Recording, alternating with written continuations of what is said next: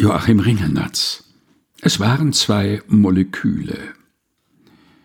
Es waren zwei Moleküle, die saßen auf einer Mühle und sahen zu, wie das Mühlrad trieb, und waren zufrieden und hatten sich lieb, und keiner, keiner wusste darum, als nur ein Mann, der Adressen schrieb.